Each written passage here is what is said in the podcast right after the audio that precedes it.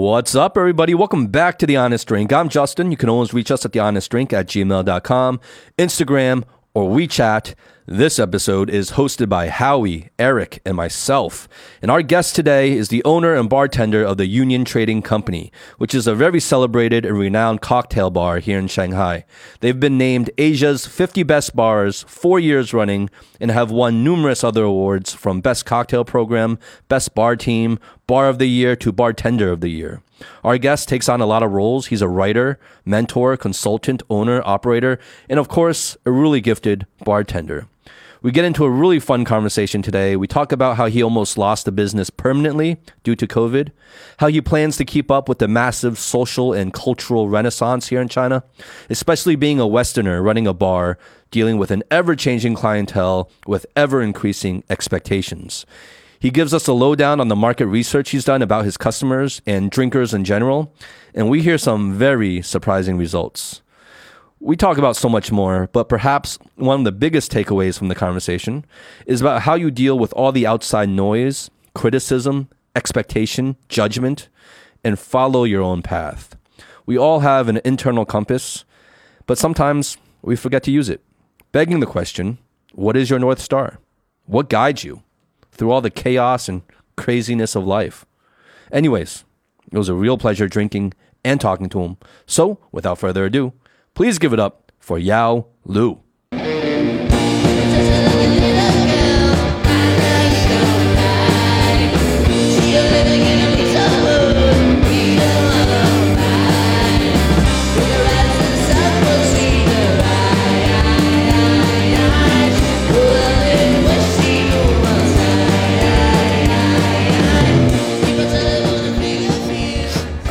Well, cheers. Cheers, Once again. Cheers. Yes. Yao, honestly, thank you so much for coming on the show and spending the time with us. Thanks for having me. I know you're fucking crazy busy, um, but I think I think the timing was actually perfect. And by the way, I'm gonna give a shout out to Stephen Yuan from Shades of Yellow podcast who introduced us. Um, but you know, I think you know it's the new year. Um, what is it like January what third Third, already? Um, and you know everyone's talking about you know 2021. Thank God 2020 is over. We can look ahead. Right. You know, a new chapter in our in all our collective lives. Right. And while I love that, and I think we all need anything to kind of propel us forward, anything we can latch onto right now. Absolutely. Because everyone's been through the blender Absolutely. in 2020. Um, but it's like this kind of artificial construct of time where it's like marking like an end of the year, where it's like that's really just a human artificial construct, right? I completely agree. So, but I think while it can be a little cliche to be like, well, 2020, how was your 2020? You know, it's crazy. I think from everything that I've read about you and that I understand, I think you've really been through the blender um, more than most. Well, maybe not more than most, but more than a lot of people I know uh, this year.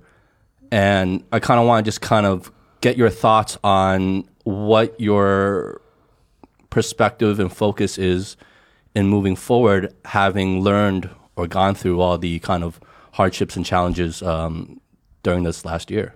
Absolutely. That's a great question. Um, I mean, 2020 is difficult for everybody, right? And I completely agree with you said earlier. Like, you know, it's just because the calendar flip Yeah. doesn't mean your problems are going away. Yeah, yeah. You know, um, and, and I think it's also important to kind of understand that a lot of issues that happen in 2020, it's not because of 2020. It's because of human beings. And I think that, you know, if, and, and, and like you said, man, like, you know, give people a break, you know, anything good that people can latch onto and celebrate, they should fucking celebrate it. You know, everything beautiful, everything good in life. Uh, but also at the same time, I think that it is important to kind of reflect on 2020 and realize that you know if we do not reflect on ourselves as human beings, there's going to be a lot more fucking 2020s. In, in the future, you know, and I think that that's one takeaway that you know I've I, I've gotten out of is better self reflection, you know, um, and really really understand you know um, what is what's the north star? You know um, I'm, a, I'm, I'm a very very big fan of gary vee. And this is what gary vee always talks about you know what's the north star? What's you know perspective is you know the word right? You know and i think that um you know, so many of us judge the North Star based on monetary success and yada yada yada, and you know, it's great. Um, but I think happiness ultimately is what it needs to be, you know. Um, um, and I think that that's my biggest takeaway for 2020 is that you know I just want to be happy, you know. I just uh, in, whatever that means, in whatever form that might be. You know, I'm not going to pass that judgment onto myself. I'm not going to pass that judgment onto others. You know, uh, just really, really love every single moment that you spend with the people that you love and people that you care for. You know, I'm fucking loving this moment right here, hanging out with you guys.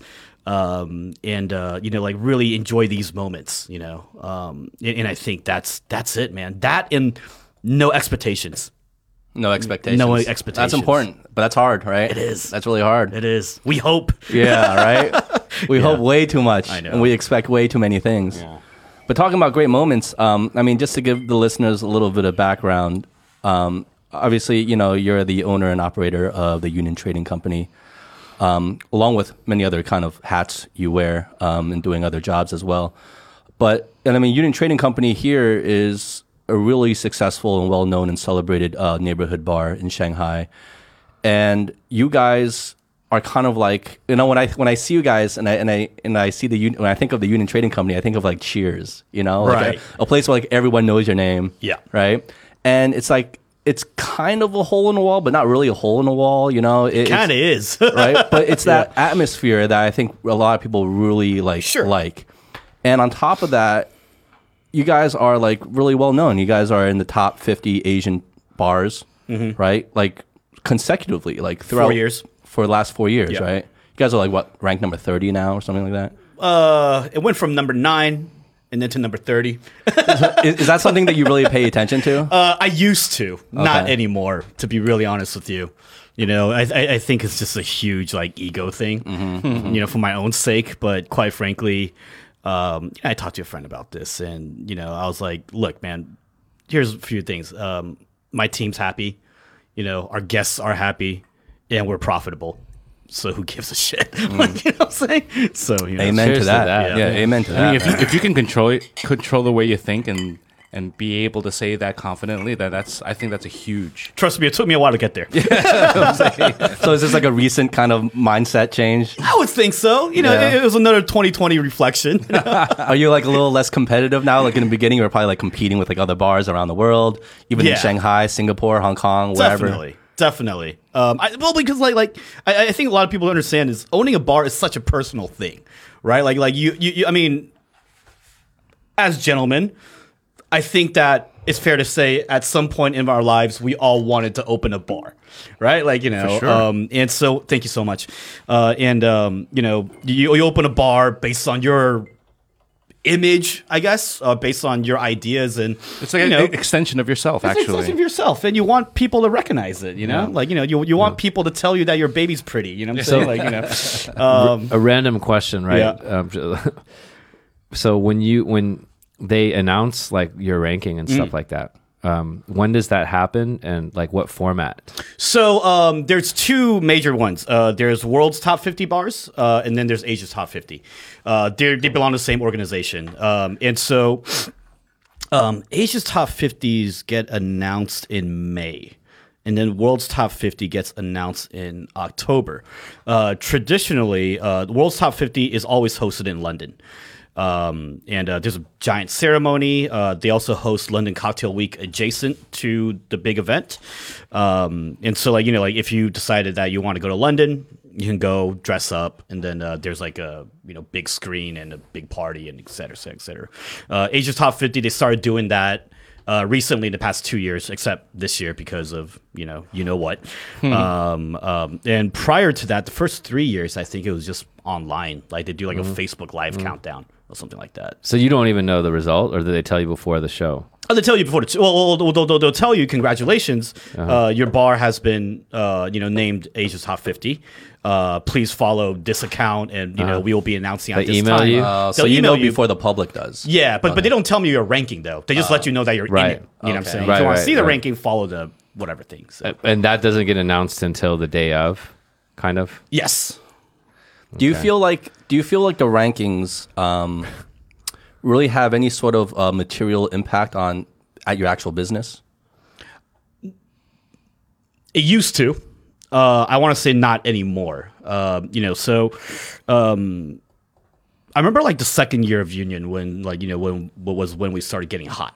And um, um, that was the first time that we got ranked number nine, you know, best bar in Asia, uh, and then we started winning all these awards and things like that. I think it's a great way to especially if you're a new business, right? Like, you know, it's a great way to advertise yourself uh, and just be yeah. like, hey, like, you know, like, you know, this is what we're all about. You know, we have accomplished all this within fucking two years of opening, you Yeah, know? Um, um, and, you know, uh, it, it, it attracts people, but, but I think ultimately it, it, it you, you don't want to use that uh, as a leverage to attract people. You know, like like you what you want is you want people to come and you want people to actually really love your place. Yeah. You know, I want people to be like, hey man, like, like I had a really really good time at Union.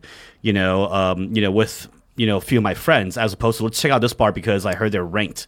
You know, it's like. mm, It's like you don't want to marry last. you don't want to marry someone just based on their appearances, right? Absolutely. because the Yes. appearances fade over time, right? Yes, absolutely.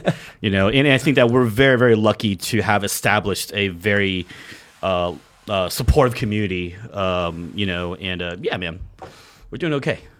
Well, knock on wood about that, but I mean this this year, I mean there was a long stretches of time where you guys weren't doing okay, right? Like you almost shut down the bar. Yeah, we had like one more month to live. Whoa. Yeah. Yeah. So walk us through that and like your mindset and how you kind of got through that. Uh, it's called desperation.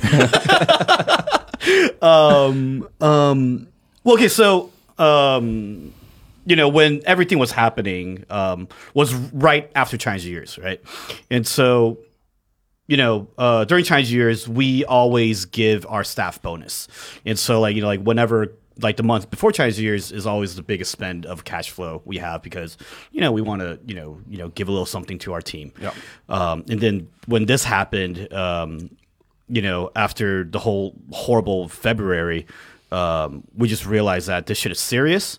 Um, you know, we are still paying rent. We are still paying salaries. Wa- Was your your, bar was already sh- clo- shut down at that time? we already shut down at the time. okay. So you were forced to shut down We were along shut with down. pretty much every other business. along with pretty other Yeah. business exactly um, and um, and you know and, and as soon as we realized that for me it was just well we only we literally only have like one month left of capex and so we need to find whatever fucking way that we can to generate whatever revenue whatsoever. So we were one of the first bars in Shanghai, in China, really, to start doing delivery cocktails.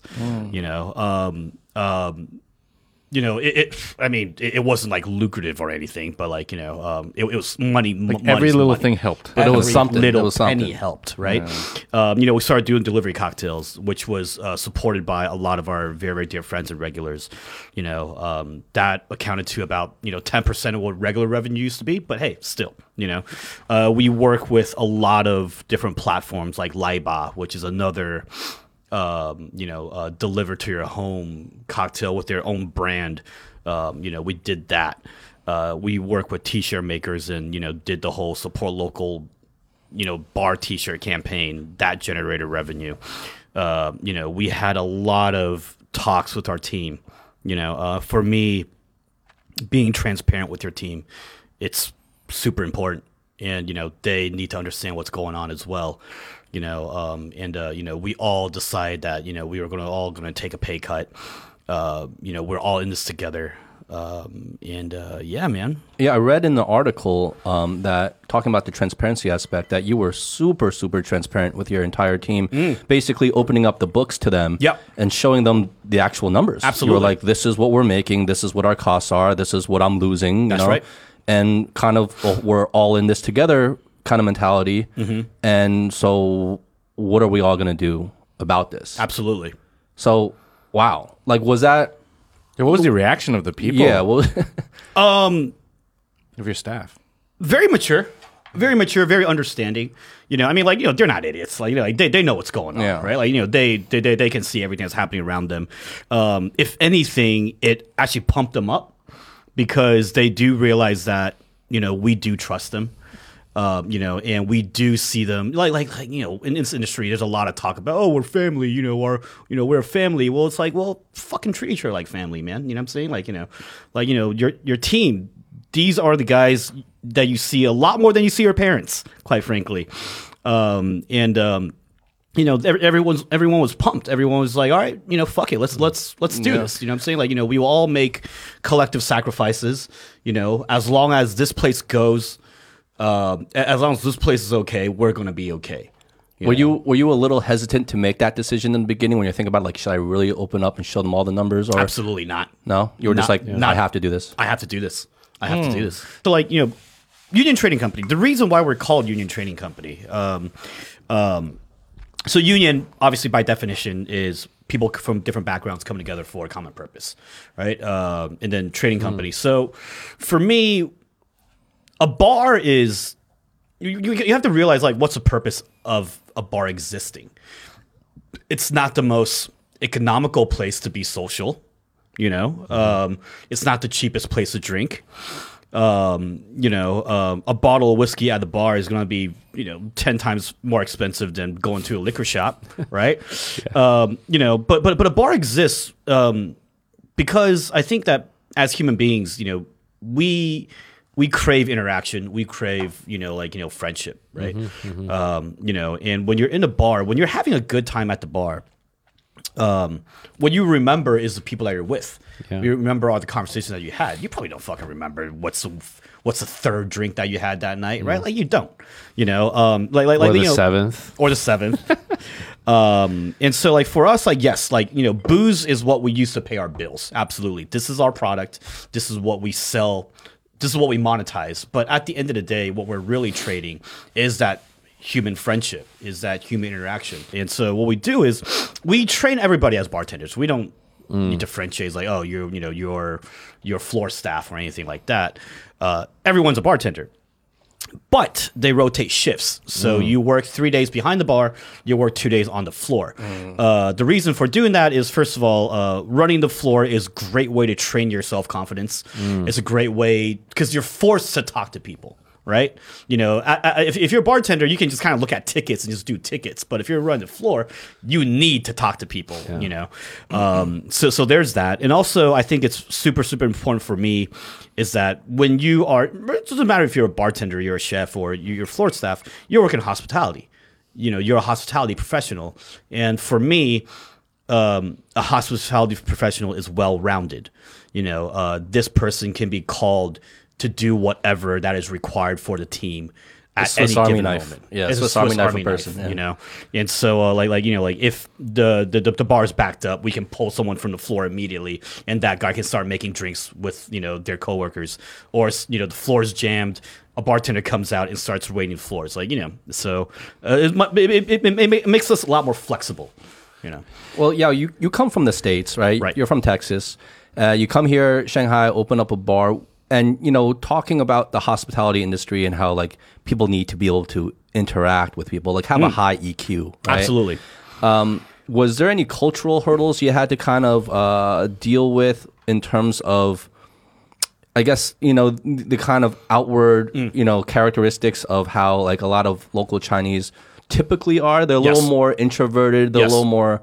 I don't know if shy is the right word, but they're just a little more reserved. Like Yes. they're not going to say something or express necessarily their opinion. Yes. Unless specifically asked. Absolutely. And even if when asked, they might hold back. Still, Absolutely. Just because it's culturally, that's kind of how it is Yes.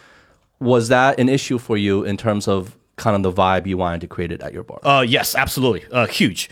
Um, you know, when I just because like, like like working in states, right? I mean, we all we, we all come from the states, and it's like you know, especially bartenders, you know, um, people just naturally have that confidence. Yeah. You know what I'm saying? People Yeah. Kinda have naturally to. have that confidence. You Kinda have, have to. to. Well, You know, Americans like also are just like showboats, right? Right. Like they, they're they're full of confidence. A lot of them are e- e- like like, have a lot of ego, right? You know, everybody And- wants to be alpha. You know, And, and, and in, in America, a lot most bartenders and waiters and waitresses are looking for entertainment jobs anyway, and they're they're, they're just doing that job as a part time gig, right? But their main like try to goal is like try to be an actor or you know whatever it is, a celebrity really. especially in LA. Yeah, So they try to like put on a show, and they're this kind of mentality. And, Right. So, so I think like like working in the states, uh, one of the biggest hurdles is really discipline. You know, making sure that people can work uh, as a team under the same structure. Now, that is not an issue working here. What the issue was exactly like what you said. Uh, actually the complete opposite. It's a lack of confidence. You know, um, I think that when you say like you know people are reserved, people are you know they don't really want to express what they say. I think for me it really comes down to a lack of confidence because they don't they don't what, what they want to say they don't want to offend anybody. Uh, you know, uh, they don't they question whether or not their opinion is right. Um, and I think that that comes in from like a very Eastern culture perspective, right? You know, growing up, I don't know about y'all, but like my parents was always like, you know, like whatever you do is not good enough, Yeah. right? Like, you know, if you fucking make a 95 on your tests, you know, it's not like, oh, good job, you made a 95. Is where the fuck did the other five points go? Yeah. You know, um, and Did so, you get beat, by the way? oh, yeah. Yeah, me too. Oh, yeah. Like a motherfucker, dude. Yeah, oh, yeah. yeah. God damn it. That's why we're all in. Like, are your parents back in Texas, by the way? Or my here? mom's in uh, my mom's in Dallas. My dad lives in San Jose. Um, yeah, Um, but no. So like you like you know so um, what was very important for me at Union was to give them encouragement. You know, like like we're talking about kids growing up. You know, especially like you know like in more you know rural you know sides in, in, in you know eastern China and whatnot. Um, you know, you know kids lack encouragement growing up, and so I think that what was important for me was, you know, one thing about union is that apart from a basic dress code, right? Uh, you have to wear the apron as your uniform. You have to wear a shirt. You have to wear, you know, long trousers and comfortable shoes. Um, you can wear whatever fucking patterned shirt that you want to. You can wear whatever colored pants that you want to.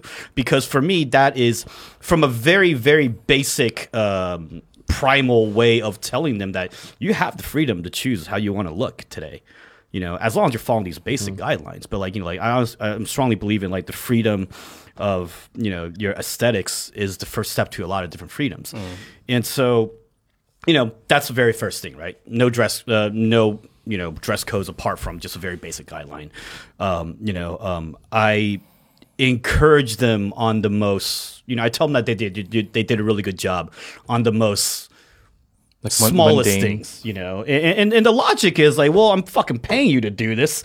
Like, you know, what, what would you want a fucking cookie? Well, quite frankly, here, yeah, you got to give a lot of fucking cookies, you know, um, um, you know, just because I like, like they they want to be known that you know, I see you working, I see you trying to do this Like reinforcing positive behavior. reinforcing positive behavior. You know, I mean, still calling out their bad behavior. Yeah, of course. absolutely. You know, um, spending a lot more time explaining to them why they're doing these things as opposed to just doing them. Yeah.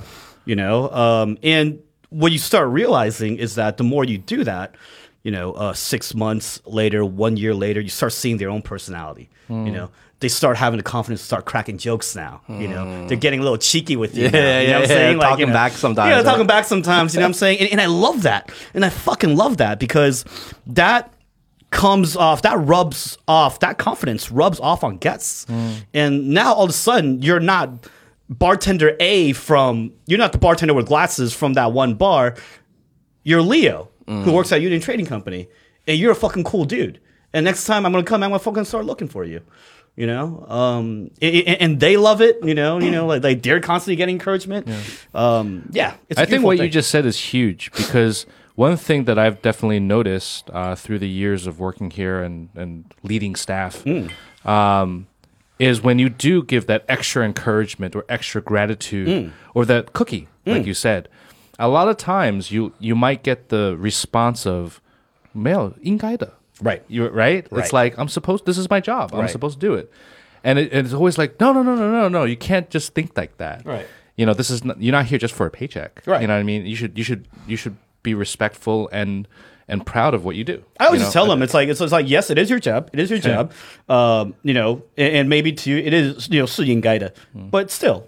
Yeah, but still. I I appreciate you doing this. Yeah, yeah you did sh- a really good job. It just shows to them you know? how much it means to you. Yeah, you know. Yeah, as the operator or the owner or their boss Mm. or whoever it is or their partner, it just shows to you like, you know, this is what's important to me. These are the values I'm looking for. Yeah. And yes, of course it's your job. Yeah. But exactly what you just did there, how you just behaved right there, It's that's what I love. Yeah. Right. Right.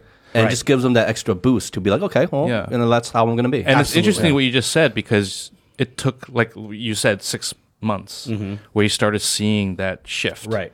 Right. That personality Right. Shift. And I can see that, that yes, it takes time because maybe the first time or the second time you do it, they'll be like, okay, Right. cool. Right. but it won't sink in. Yeah, you got to kind of break them It down won't a little sink in. bit. After you do it a bunch of times, and then maybe they, they start feeling that sort of confidence or Yeah. or that other. I mean, when you say it enough, they Yeah. start believing in it, right? When, Yeah. when you say it once, they're kind of like, "Oh, he's just being nice. Okay, cool. You know, whatever." Well, are, are we generalizing, or have you had exceptions um, to that rule come in, and they were just like right from the get go, they were just like pretty much like full of confidence, you know? oh, uh, uh, uh, one or two, one or two, and, and that's great. You know, that just means that less training. you know, but, less, but it's less but it's training, the very few in between. It's once in It's a blue very moon, few in in your experience. Yes. I think um, I, I can't help but keep thinking back to the thing you just said about like kind of an overlooked simple but like psychologically it's probably like the most immediate thing for people to start expressing themselves is the direct clothing right? Mm. And it's like such a simple idea like no one's gonna think twice about that mm. like yeah of course you know like whatever. But when you think about it, when you think about like when your freedoms actually do get taken away, Yeah. whether uh, you go to prison, whether you go to like the military and mm-hmm. become a soldier and things like that mm-hmm. to a, to a degree, what's the first thing you notice? Uniforms, Yes. You know? Yes. And I'm just thinking about that now, like psychologically, when you're forced to wear something mm-hmm. and it's the same as everyone else, mm-hmm. there is a very large, significant psychological aspect about that that I think um, a lot of us don't notice in society. Where you know, when you think about when your freedoms are really taken away, mm-hmm. one of the first things that get taken away is what you can allow What to you wear, Yeah, what, you, what your hair looks like, you know. exactly how you style um, yourself. So like that kind of your your emphasis on having them like really express themselves. Just first off, just a, such a simple thing. Right. Wear what you want Right. you know, with, with you know within like within like kind of the accessories Right. you have to wear, but Right. express yourself. Right. I mean, that goes a long way. Do you ever draw the line where somebody walks in with the ugliest shirt and like some really nasty looking down jack jacket and just looking horrible? No, we just fucking make fun of him all night. guess. that's the way. That's the way. you know what I'm saying? It's like Shame it's like him. yeah, dude. It's like you know what? Yeah, if, if you think this looks good, I'm gonna tell you right now it doesn't. I mean, you can wear it. Yeah. you know what I'm saying like you know, you. it's you can wear it, but I'm just saying, man. You know, we're gonna we're gonna make It probably fun of helps to have guys like like what Sven and Leo, Right. Who are like you know, they're pretty suave, you know. Right. I mean, the other thing is people in China these days. Like, I mean, I'm like the worst dressed. I used to be very well dressed, Mm-hmm. relatively speaking. Now, like the local kids. They're like fucking well dressed. Sure. they've, they've caught up. Look at Sure. the Chinese soccer team. They used to look about a bunch of dorks. Right. you know. Right. And now they're all fucking like rantofa, fucking you know, Yeah. good hairstyles. I mean, Yeah. China's like totally changing. It's not like, you know, it's not the China we knew from before. Absolutely. Right. It's not the '90s anymore. Yeah. Right. No, I mean, you used to just wear Gap and you were like a fucking badass, right? now, if, now if I walked into your Yeah. place, you, fucking cla- now I wear a Gap, you start clowning my shit. You know what I'm saying? I walk in and be like, ha ha ha, sabi. you used to be a badass. In Gap. Yeah. Seriously, man. Yeah. Right? No, it's so I didn't even use the fucking hair gel. Now you lap my ass off. wearing I- Gap. Oh, look at before I came here, Right. I was like, oh fuck, yeah, I was on the show. That guy's pretty badass. I appreciate I, I, I walked out the door and I'm like, oh, 忘了放那个那个那个法尼。 Fa- Fanny, And then I right? went back. Is that a jean jacket? Goddamn. well, well, were you wait? So you opened Union Trading uh, what is six years ago, right? Six years ago, yes. But before that, uh, you had other bars, right? uh, I helped other people run bars. You helped other people run helped bars. other people run bars. So, so what's your professional background in terms of leading up to Union Trading Company? So I um um I went to University of Houston. Uh, I Cougars. Go Cougs! Uh, I I majored in hotel restaurant management. Uh, U of H has one of the best hospitality programs. Yeah. Uh, you know, in the United States, uh, as, uh, as well as Do you other- know David Zoe from Andaz in Shanghai? I don't. We got to hang out. Yeah? He's from H Town. He went to U of H. Get out. He's a. GM for Andaz. He's Oh, a get good, the fuck good, out. good family friend. awesome, dude. Yeah, shout out to David. Shout out to David, Get him on the show. He's but he does his own little fucking. You know, they record shit on all these platforms. So Sure. he's he's been very coy about not coming on our show. You know, but David Zoe, Andaz, All right. Hyatt, Shanghai. All right. Well, that's a nice plug for Andaz right there. I know, I know, I know. It's a good hotel. Um, I just did the Andaz and Shaman. Yeah, I, I told yeah, you he does earlier. the shaman thing. Um, but uh, um, um, so like you know, like uh, you know, as well as you know, other majors related to finance because you got to make the parents happy. Um, you know, but um, um, I started working uh behind bars when like fucking 18 years old i think Like bartending? bartending yeah um um at a major hotel uh in the texas medical center uh in houston. Um you know and then eventually um you know um they needed bartenders and i just realized like you know what? Bartenders make more tips. So yeah fuck it man. Like you know i'll i'll, I'll bartend. You know i gotta pay for school anyway Yeah. so uh, you know fell in love with it. You know obviously a lot of stories happen in between um but like you know absolutely fell in love with it. And then eventually i was like okay i want to make this serious. I want to make this a career. And so i eventually uh started i applied four times, got rejected fucking four times uh, by a bar in Houston called Anvil Bar and Refuge. Uh, shout out to you, Bobby. Um, and why, why uh, is it? Was it just like a really like sought after bar? it's possibly one of the best bars in the United States. Wow. really. Yeah, it, it's it's possibly one of the best cocktail bars. Uh, thank you so What much. what road is it on? Uh, Westheimer. Westheimer. Westheimer. At a house. Yes, sir. Nice. Westheimer. It was on Westheimer, uh, and um, you know, and at the time, like, I mean, I, I understand. I was like, still a college kid, like, you know, like, you know, You reject me? you know, barely, barely, you know, got any balls. bartending experience. But I was like, yeah, fuck it, man. I'm just gonna go back like every single fucking month with my same resume. Just be like, y'all want me? Y'all Hasn't want me changed, now? bitch. Um, and sure enough, man, like you know, one, you know, six months later, they called me up and they're like, all right, so you still want to work here? I was like, yeah, you know, uh, Were you like Tom Cruise, risky business, like popping, like doing twirling and stuff? yeah, like that? you know, I, I, I actually, Was it that kind of I, I not risky business. I mean cocktail. I, I actually don't know how to flare. oh yeah, I know. That's called flaring. It's called flaring. Yeah, Okay. I actually don't know how to. Shame flare. on you, yeah. I know. How do you man. Shame on you. I'm a horrible bartender. Get bartender. out, dude. get out, get I'm out. sorry. I'm sorry, guys. um, but um, yeah, no. So you know, um, and I, I started working at Anvil, uh, and then uh, you know, someone I consider to be my mentor. His name's Bobby Heugel. He's the owner of Anvil Bar and Refuge. Um, you know, uh, taught me everything uh, about. And and that was the way that I was trained. It's it's not just about teaching how to bartend. You know, um, the thing that Bobby says over and over again is like, I don't train bartenders, I train bar operators, you know. And so, you know, I learned a lot, not just from, you know, running a bar and things like, uh, you know, bartending, but also about running a bar, running a team, um, you know. And then uh, 10 years ago, uh, a few opportunities, you know, came up here in Shanghai. Uh, I lived in Shanghai briefly uh, when I was 10 to 13 or 14 years old um, you know, and was actually quite infatuated with the city. You know, I was always, I, I think there was a sense of nostalgia in there as well. And so I was like, yeah, man, fuck it, let's go to Shanghai. Like, you know, by the time I already graduated, you know, and I was like, let's go to Shanghai, see what, kind know, of just like trying to find a venture kind of thing. pretty much. Yeah. You know, I was like, I'm young. Yeah. You know what I'm saying? I'm young, I'm single, you know, like I got nothing to lose. it's a charming city. You know? It is, man. I love it. Especially to be young and single. I love Shanghai. What year was this? This was 2011. Mm. September 2011. Yeah. It's good times back then. This is, oh, dude. It's such a different city back I know. then. Such a different know. city back then. I know, dude. For the better or worse. So you, you you came out you came out here and then you've been here ever since. Ever since. Yeah. Wow, man. Yeah. But that's amazing, right? Because you've been here for a while. We've all been here for a while, and you, you I mean, I have com- constant conversations with other people that have been here for, let's say, a couple of years, right? And they're like, "Yeah, uh, I plan on leaving soon, whatever." But then you speak to other people that's been here for like eight, eight years or above, like Yeah. us, and they were like, "Yeah, we all said the same thing, but now look at us, Right. You know, and we're still Right. here, and there's a reason for that. I think because of what the city symbolizes, the energy that the city, you know, gives off, hmm. the people you meet. I mean, it's it's quite a quite a city. So I think it's hmm. interesting coming from us, from the United States, Sure. and then comparing to a city like here, and then being not stuck here, but choosing to be here. Absolutely. You know, I think it's it's Well, but to like, I feel like it's even more incredible that you're still here and thriving because like coming to a place like Shanghai back then, i- especially in the industry that you're in, F and B and hospitality, hmm. from like a Western background, like it it was, it's really tough. Like, I mean, I don't need to tell you that. But it's so so tough. Like I don't think most people understand how tough it is unless they've mm. been through it or been around it or mm. talked to people. Mm.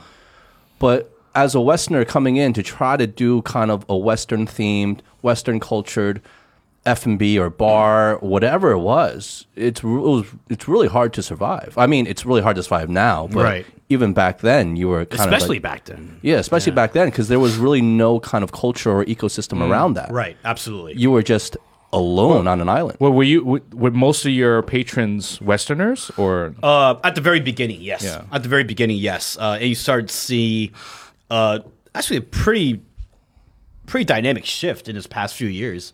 You know, uh, Union used to be roughly about I want to say sixty percent locals, forty percent expats. Now, easily ninety percent locals, ten percent expats. but that's a, that's a shift that's ha- that's been Everywhere. happening everywhere. yeah, right, Right. Absolutely. You go to like some of the amazing. nicest Western restaurants, like Mm. you sit down for dinner, you look around. Sometimes you don't even see a single expat or foreigner in Sure. the room. It's amazing. and it's all young locals with That's spending right. spending power. That's just right. Enjoying the finer things in life. I guess. Absolutely, man. You know, and and I think- I think like like especially like this generation of you know younger Chinese people, right? Like you know, first of all, I mean, one thing for the Western audiences out there, you know, fucking China is so technologically advanced. Yeah, yeah, yeah. You know what I'm saying? People don't like know. you know, like this ain't this ain't fucking like the '70s no more, man. You know what I'm saying? Like you know, um, you know, so like like like like you have a whole generation of people growing up with technology who are much better educated. Uh, you know, who have world experience, who have traveled, you know, who have um, disposable income. Yeah. Mm-hmm. You know, um, um, you know, they they want to experience things and they want to you know put money on that. You Yeah. know, um, um, and well, I mean, good for us, I guess. You know? Well, I guess, but the challenge, I guess, for you going forward is how do you keep up with that standard and expectation of always pushing the bar, right? Because you don't want to get left behind and Yes. become like antiquated, right? Like you kind of like you know the young people, like just like you're saying, they're growing, they're they're, they're ex- more exposed, their taste levels are rising, their standards and expectations have risen, Yes, sir. skyrocketed. Uh, their their spending power has gone up. So, like as a business owner, especially in the hospitality industry, Mm. like what strategy do you have to kind of keep up with that? That's Especially a very good pace it's going question. Um, I was I was actually just thinking about this question, like you know, just last week actually. Um, I think honestly, like you know, when we just started Union, and, and this is my fault. You know, I was quite stubborn about having like you know uh, marketing or like you know WeChat accounts. Like like there was still a very idealistic side inside of me, uh, because at the very beginning, you know, a, a lot of Union success and the reason why we built such a loyal audience was because uh, Union was a word of mouth place. You know I'm saying? Like, you know, it was always that place where it's like, you know, your friend told you that he he or she had a really good time there and you should go visit, you know. And when you do that, you build a very loyal base. And the idealistic side of me was always kind of be like, well, that's all we need. You know, like, like that's all we need. Like, like you know, people who don't get us, fuck them. Too bad. You know what I'm saying? Like, you know, um, you know, the, the, the, the ignorance in me. Yeah, yeah, Um, you know, and you start very quickly realizing this past two years that is no longer how the game is played. You know, um, it is a part of how the game is played because it is still important to maintain um, uh, the service standards where it allows you to, you know, accumulate uh, to to to to, to, to, to, to keep uh, you know, uh, certain guests and whatnot. But I started realizing there's a million places opening every single year, and it's very easy to be drowned out by the noise if you don't make a if you don't make any noise, right? And so for us, uh, you know, we started to switch up our marketing strategy in the past few years. Um, you know, we have an official WeChat account now. Uh, you know, uh, we are much more open to uh, you know working events and things like that. Uh, just doing whatever that we can to keep our name, you know, uh, in the game, really. And Be more flexible, I guess. be more flexible, be more open minded. You know, um, um, you know, different types of events. Like, like, like back in the day, man, we will never do fashion shows, dude. Like, you know, like, Yeah. like, uh, unless this like- is like some type of foo foo cocktail party, we're not doing it. if it wasn't part of like your like brand DNA or like, s- like mission statement, let's like. But I, I totally relate to that, and that is one of I think from personal experience Mm-hmm. and just from other people I talk to, especially Westerners coming into China, starting their own businesses, is like this marriage and commitment to be like, no, these are my like values. This is what i This is my vision. Right. And that's that's what's gonna. So either take it or leave it kind of right, mentality, right? Absolutely. And I was like that too. You know, I had mm-hmm. started like a fashion brand here. Well, we had started a fashion brand mm-hmm. here, so it was all about design, mm. brand image, and all mm. that things. And we were like, okay, we gotta stick to our values. right. This is what we. This is what we want, right? Right. And there's this hubris, right? Right.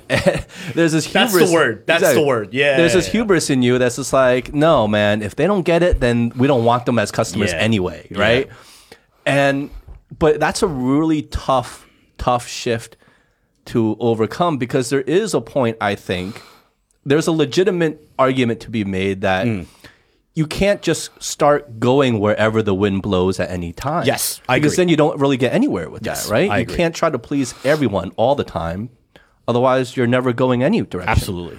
So like how do you balance that or what of like what's your thoughts on balancing that because balancing that is the trick in China I feel is being able to balance that in the correct ratio. There's a few things. Uh, there's a few things. Um, so, first of all, um, I think that keeping your values, sticking to your values, and being flexible are not mutually exclusive. You know what I'm saying? Um, like, like, like being flexible is one thing, right? Like, you know, but there is a point that you somehow know that that is just not what you guys are, are about. For example, um, if fucking Hooters decide to come, you know, ask us to host a wet T-shirt contest, I'm sorry, man. Like, you know, that's that's we're not doing that. No? You know what I'm saying? Like we're not. I'll do know? it. You know, I'll join, but, but we won't. But we but we're, we're, not we're not going to put our brand on it and be like, oh, you know, what t-shirt contest, you know, hosted by Union Trading Company. That's you know that's not a part of our brand DNA.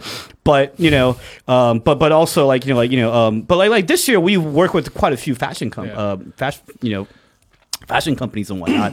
and you know, start realizing that, you know what, um, these are actually fun. Uh, these actually open us to a different customer base. And also, like like these fashion companies, you know, um, are reputable companies, and you know they too represent craftsmanship. They too represent, um, you know, uh, uh, um, uh, uh, a commitment to quality, a commitment to service. You know, like they're they don't go against what you guys want. And these are the things that we can do. And I think another step to that, and that's a much more personal thing, is that, you know, a lot of times when we say that, oh, you know, we're sticking to our ideals, um, you know, we're sticking to whatever hubris, you know, that that that that, that we form in our head, it's just all in our fucking heads, man. No one's really judging us but ourselves, really. I, th- know I think it's it's about under like uh, accepting that marketing Mm-hmm. that the, the as, that aspect of marketing is not an evil thing. It's not an evil thing. You know, um, because it's not about like sticking to your guns and oh, we are who we are and that's it. Mm-hmm. Because even through marketing, you can still stick to your guns and just like you said, right? Absolutely. Al- aligning yourself with like-minded uh, brands or events or people, Mm. Sure. etc. Right. So it's just about well, I'm not just going to sit here and, and wait for word of mouth to spread. Right. It's no, I'm going to do marketing. Right. You know, and We're- we're- marketing we're- is not a we're- we're gonna negative take thing. initiative, Yeah, we're going to take initiative. We're not going to sit back. Yeah. And know that not, marketing is not a bad thing. Right. It's interesting. Um, this is uh, very fascinating. Um, I, I want to share a couple of um, maybe reflections and then tie this to a couple of things, right? Like uh, both from the show and then previous guests. Um, but I think for most things, there is really no business if there's no audience. Yes. um, and you know when you think about like i mean really just across the board every great thing that's ever been created like the bible or different buildings or art or music without an audience you don't have a product. Absolutely. right? And so like i mean i think that's a defining sort of principle. Um, and then you connect that to like we had ryan thorpe on the show right? So if you uh, that's a great show ryan's also from texas Right on. Shout out to Ryan, Dr. Ryan Thorpe, um, professor at Jiaoda. Um, but he's a writer. He's a creative writer, and he's found different ways to introduce both creative writing and then you know also his creativity, um, you know, to China. And um, you know, he obviously has all sorts of his own ideas, but to get his book published, he had to work with the publishers to define what the audience wanted. And so like, you know, all along it was like so so similar, right? Like I mean, you you know, you, you run, you know, um you know these types of um, bars and establishments like he writes books and stuff like that right but it's all about audience all about engagement all about getting people to kind of buy in all this stuff and it's really really fascinating that um, you know, he, we had this whole conversation, right? Where, and I think Justin asked a lot of great questions around this, the commercial side. And he's like, okay, yeah, no, I'm not selling out to all Mm-hmm. this stuff. It's like, I've got a publishing deal for a couple of textbooks. Sure. And I've got like, you know, fantasy novels coming out. And it's like, without an audience, without a definition in the market, you don't have a product at all. There's no creativity. Like Beethoven, all these guys, they actually had patrons and they had to write shit for those guys. And in that process of defining it, they introduced um, sort of their you know creativity, right? The other point um, is that um, so so one of the um, you know I work for like a large uh, like a large tech company, right? Oh, dude. And um, I don't. I, Is it a know, fruit? yes, yes, yo. Yes. Yes. When I think of large tech companies, that's literally All all, right. I think of. So Purpose. I, I Is it a fruit? I work for a company that can Orange. be described in many different ways, but if I just like pull it up, you know, like randomly, it's large, mm-hmm. um, it's innovative, mm. and it's private as fuck in terms of like confidentiality, mm, right? Mm, so I can't really talk about it. But one of the parts of the business uh, of, of our business is that we work with a lot of um, you know small medium enterprise companies, and you know you're constantly you have customers that you work with for long term, right? Like they're really, really, really loyal, and this is a massive revenue stream but you constantly are going after new business Yes. as well you know because you've got to find new ways to- because the community is always shifting Yes. it's not static right I'm glad you said that, and so yes. it's really really interesting that you've got to constantly evolve so you've so you know kind of like the relationship Mm-hmm. business so to speak and the new business right so um but i wanted to ask you i think we're all curious right? Um like what is the what does the customer want in your industry right now? And how's that evolved in the last six years? Because like six years ago if you start a bar that had western standards you were the fucking shit. Right. right? Now six years later to J- justin's point it's like okay 90% of your customers are local um, you know um, local folks whose standards are now higher probably in some ways than our Absolutely. west because china's evolving. I mean and, just look and at the idea of a Western bar, like I mean, yours is different in the in terms of the culture you've built around mm-hmm. it, and the fan base you guys, and, the- and the kind of like the celebrate celebrity you guys have around the bar. But on paper, a Western bar is a dime a dozen here in Shanghai, sure. now, right? Sure. Yeah. Yeah. And some, some of the best places are like, I mean, they're they're they're run by you know local people now, right? Sure. So I mean, I mean, I'm just really curious to kind of extend Justin's questions, like, where where is the market heading? Like, what do people want these days? And- That's a fantastic question. Um, and, and once again, this was a question that I thought about not too long ago. I'll, I'll, I'll, say this. This goes back to why does a bar exist, right? Like you know, um, and, and- I'm a very, very big believer in this.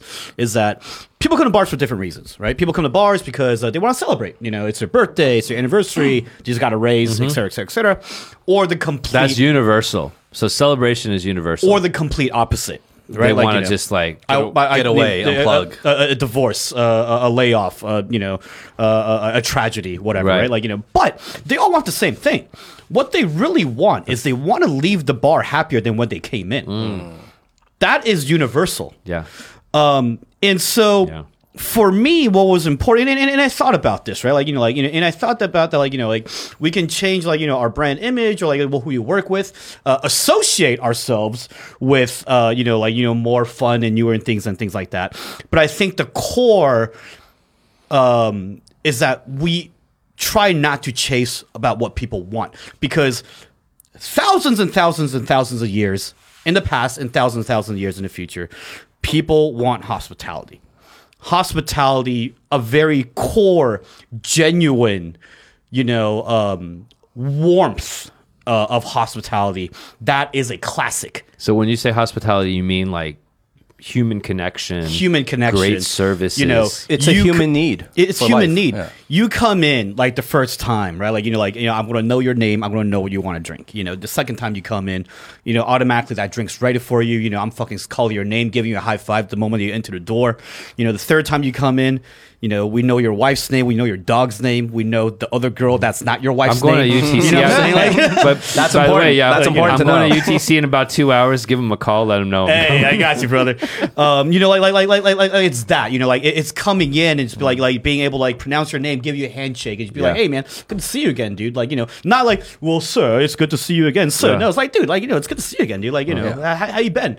You know, um, here, here- here's your drink you had from last time. You know, like, have a seat, dude. Like, you know, shoot the shit, whatever. You know, like, like, like that genuineness, that, That warmth, that vibe. You know, uh, it doesn't matter what's happening outside. You know, people want a fucking you know you know ball pool bathtub in their bar, or you know they want a neon light in the back to take photos with. That's a fad. It's a fucking That's a fad. That's just going to die in two two years. Right, and they just want it now because they don't have it. exactly. Right, and you can't keep coming up with shit that people want in the moment because once you give it to them, they want something else. They want something else, you know. But like, like, like, like, like coming in and like feeling that genuine friendship, feeling that genuine love. That is something that will never, ever go out of date, you know. And um, that is what we want to do. Mm. And for me, that will always be union.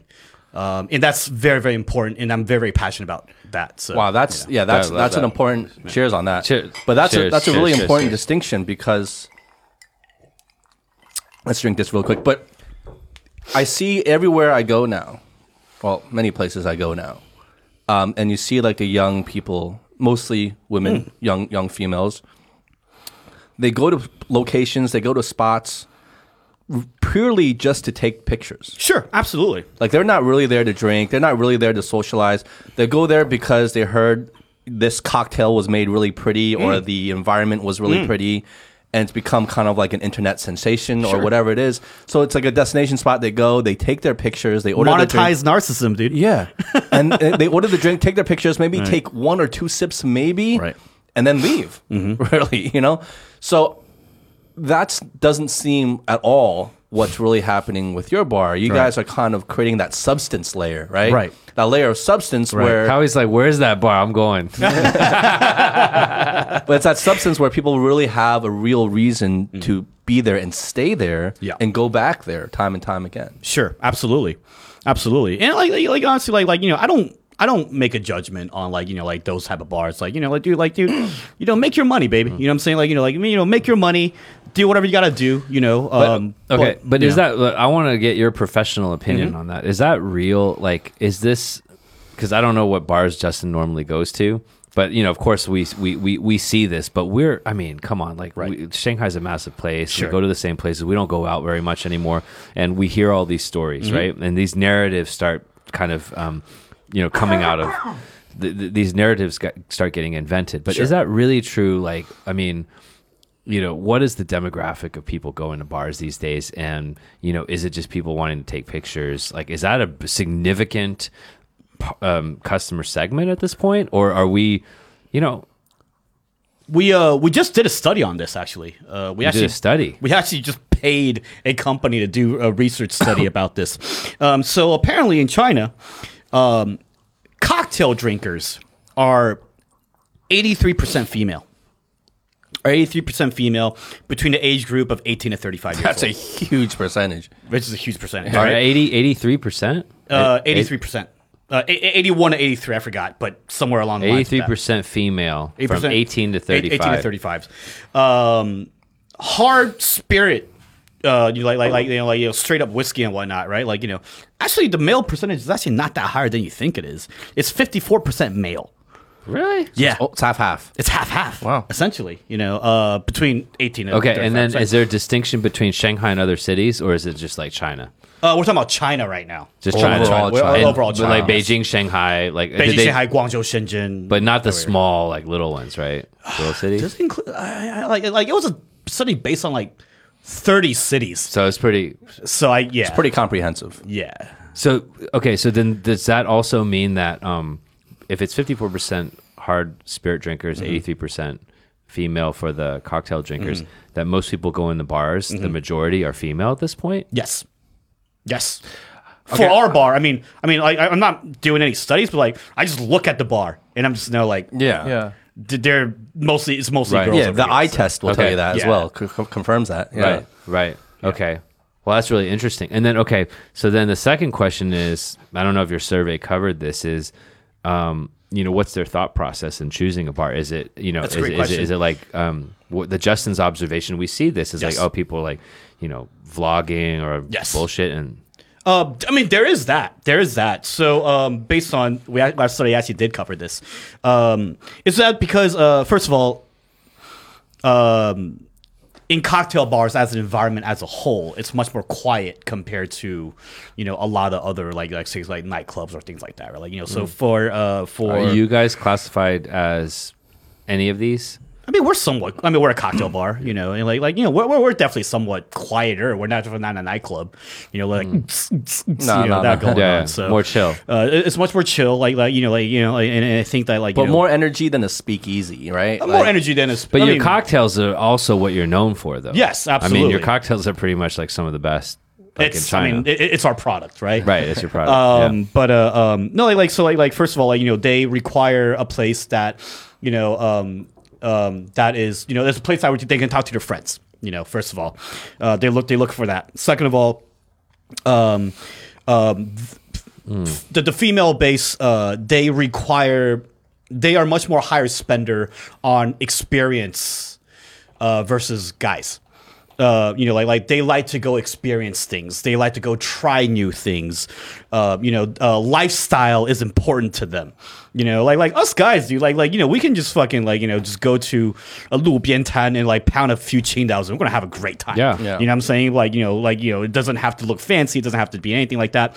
Girls you know, they, they their mm. needs are a little bit different. Well, this studio is not a Lu Biantan, by the way. Yeah, this studio is great, guys. Just, this is like this is the like the kind of the the analogy for females, right?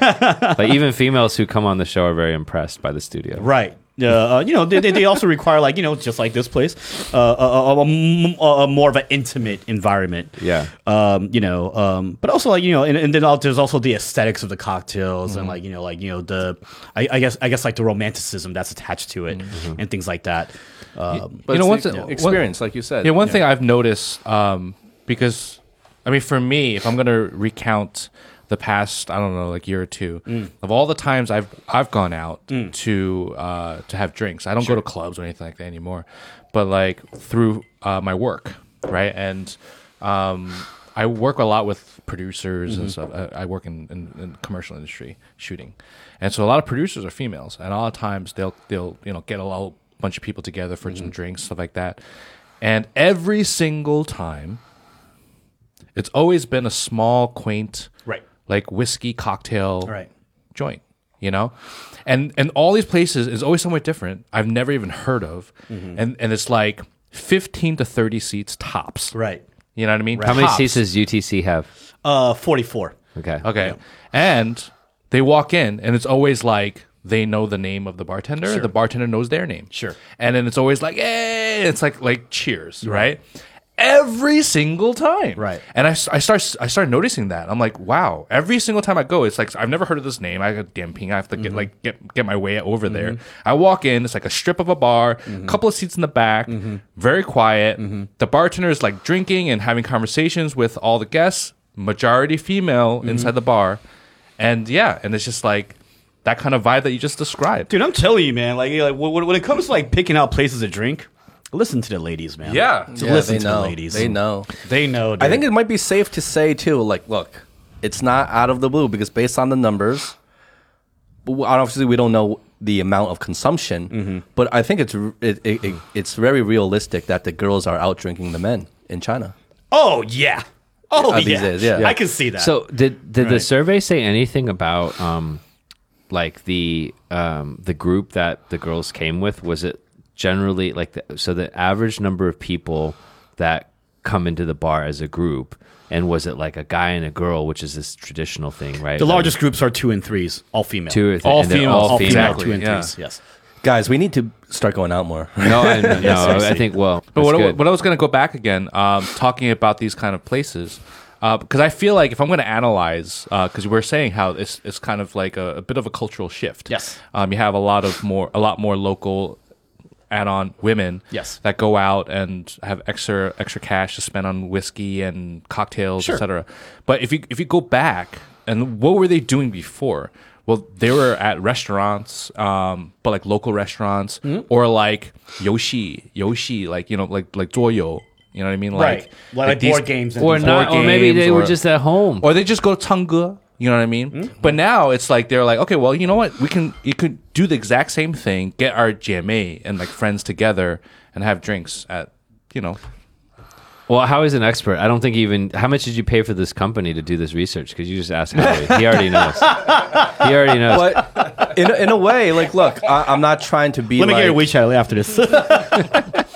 I'm not trying to be like all like elitist or anything like that, but in a way, it is, I think, part of the inter- internationalization of Chinese culture. Sure. Because before that, going out and hanging at a bar and grabbing cocktails or grabbing drinks with your girlfriends was not so much like a pastime here. No.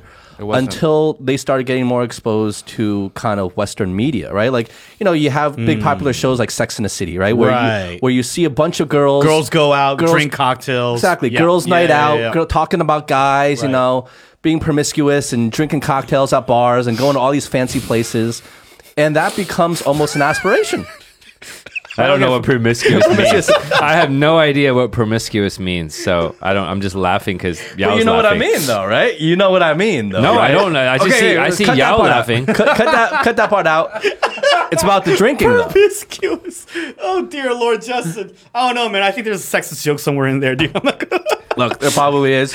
but look, I think it's a lot of exposure to this type of Yes. media, right? It doesn't have to necessarily be Sex in the City. Right. But it's these type of things that kind of start slowly changing the way a lot of people, not just Okay. women, but even men, just see see what it means to socialize. I'm gonna what be it devil's advocate here. To spend some time out.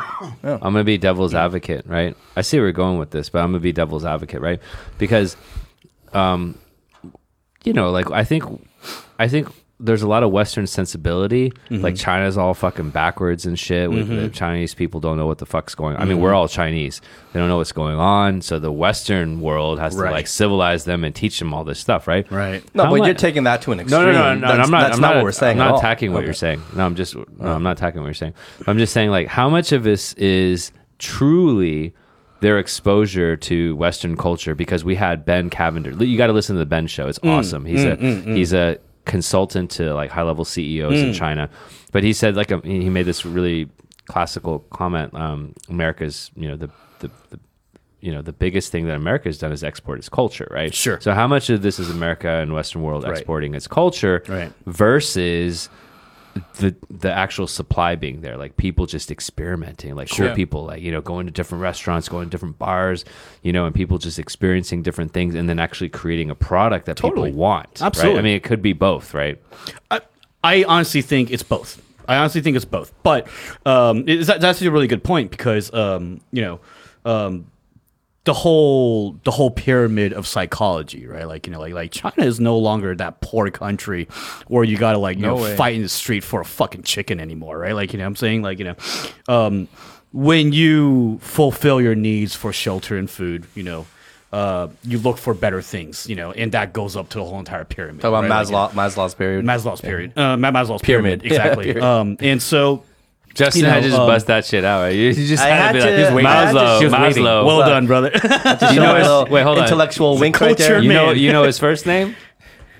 Okay, No. I don't either. so Donald John. John Donald J. Maslov. John. I don't know. tov. I don't fucking know. Um, Anyway, but, go uh, on. uh, but yeah, like, like, like, I, I- I think there's a certain you know uh, aspect of that, right? Like you know, uh, China is uh, you know you know like the second largest economy in the world right now. It- It's much more prosperous than what it used to be, you know. And so like you know when when when when, when that is achieved, yeah, people look for something different. People Yeah. look for experiences. You know, people. Um, I don't want to say necessarily find the finder things in life because I think a lot of times people don't really can't even define themselves. What are the finder finer Mm-hmm. things in life? But just you know um, something that's fun, something Yeah. that's different. You know.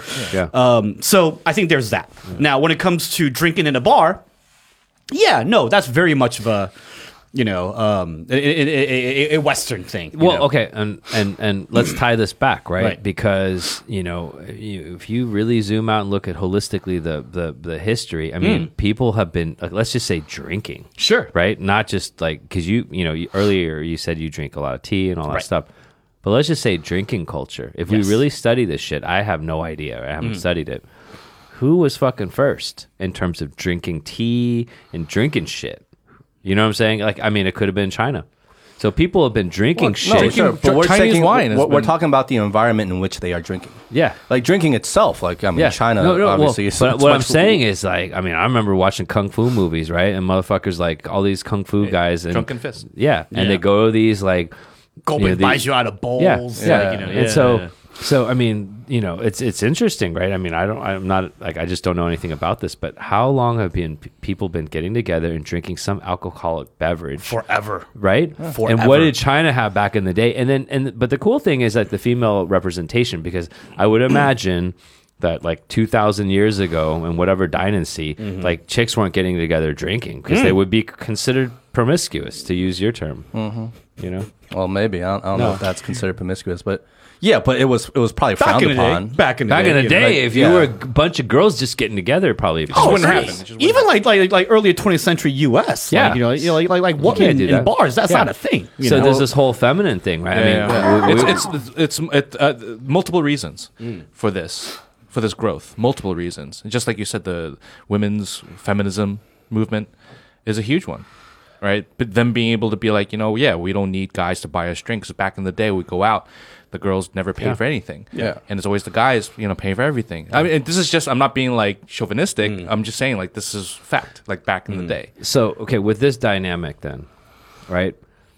Um, how does this change what you need to do with and evolve your product? Great question. Um, I think We've been that just, we just like we're like ten for ten today. Justin had asked like seven good ones. I did like three. You don't need to keep score on the questions, man. um, I think that um, it is once again when the core service, uh, the core product itself is service and hospitality, right? Like you know. Um, that will always be the underline. Now, the only thing that changes is your, uh, your demographic, you know, and so therefore, for us, especially this year, what was really, really important for us was to be um, much more um, sensitive to our service style. You know, uh, really, really have a deeper understanding of not necessarily, you know, what's cool, you know, at the time, like you know what people really want, you know, like you know once again going back to the whole fads and Instagram bullshit like that. Uh, but like you know, like like you know what people really care about, like you know, like oh right now, okay, cool. Um, our shift right now is uh, a mostly female demographic. Well, that's cool, man. Like you know, like you know, we can focus our menu to you know uh, fit uh, a better need for girls. You know, um, and so you know, we focus a lot more on garnishes. Um, you know, the way that um, you know, uh, and, and, and, and, and another thing too, like like like we're lucky at you. What's a garnish? Huh? A garnish is like the way the drinks looks, like you know what, what what's- presentation. the presentation. like the toppings. Like if I put Yeah, the parsley but- on, so on it's the pasta, visual- it's garnish. Yeah, like It's like, the like- visual. yeah, visual. But then what about the taste? Does the garnish change the taste? Uh, uh, it, it depends on what the garnish is for, but usually the garnish doesn't necessarily taste uh, change the taste, but it tastes how it smells. You know, so like like a garnish with like a lemon twist on it. It's Yeah. not just like a curly piece of lemon Yeah. twist. It's like all the lemon oils that's on top of it. so Changes you the smell experience of lemon it, though. Yeah. as you're Change- drinking it. You know, um, so I like, you Yeah. know, like, like things like that. Like you know, um, you know, um, we are. and here's the thing too. Like I hate assigning gender to drinks because it's such it's, it's just not true. You know what i'm saying? Like like you know like you know i've known you know girls uh you know who can fucking pound a lot more fucking whiskey than we can. You know what i'm saying? And i've seen guys who will you know drink drinks out of coconuts any time of the day. That's And- me. That's and, me. and, and there's nothing wrong with that you know like there's just nothing wrong with that. But like i hate, I hate doing that. But if we're talking about like a majority sense of the you know of uh, uh, uh, based on the research that we did you know uh, we can you know make the drinks look better. You know we tone down the more boozy stuff you know uh, add you know drinks that are a lot more fun uh, that creates different dynamics you know as opposed to like completely based on classics you know our drinks can be a little bit more experimental you know just a lot more fun to kind of look at What's um? So I don't know for the listeners, right? Because I think I think we do get a slightly more. I, I haven't checked the data. Justin probably would know this, um, but we do get a slightly more female demographic. Slightly. Like Oh, you mean for our podcast? Yeah, yeah, yeah. yeah, yeah. Okay. Interesting. Okay. Yeah. Right. No, it's really interesting because like I It's mean like, three dudes talking about things. Yeah, yeah, yeah. Exactly. yeah. We We, never never, we, thought we that. thought we would be like hardcore But dudes, the Right. uh, from, right? Like from the you, research like Right. guys like you. We thought we would have like lots of yows. from the research I've done, the uh, most currently in China, most podcast listeners uh, are female. Right on. Not not even our podcasters, just in general. yeah, What do you People think who that is? listen to podcasts are more female. What do you think that is? I have no Justin's fucking idea. Justin's voice and then Howie's just no, no, it has nothing to do with Hey. our podcast. Just in general as Right. a Right. whole. You know, podcast co- people who listen to podcasts skew uh, Well, okay. majority female. So Justin, um, Yao mentioned, um, you know, this placing a premium on the experience. Well, both of you talk about this, placing a premium on the experience, trying new things. Lifestyle is important, more intimate environment. All this stuff is really interesting. It's not just drinks; it's podcasts. Sure. right? It's spending quality time, and we go back to like 2020, and you were saying it's like I just want to be happy this year. I just want to spend time with people like I care about. Mm-hmm. It's really interesting, like. Like Thanks, buddy. all along, right? For many, many thousands of years, in a mm-hmm. lot of areas, men have been defining like what the fuck's going on. Right. Right? They've been inventing shit and doing all kinds of stuff, exploring new worlds. Man, it's like we haven't give women probably their due. And even in these at small all. areas, like women are like starting to lead trends. Absolutely. Like I go to like a bar and sometimes I just order what would be considered the classical feminine thing. Sure. Because I'm like, that's just, just like, why do I have to fucking drink like It's you more delicious. Some nasty Yeah. like 难难喝的东西.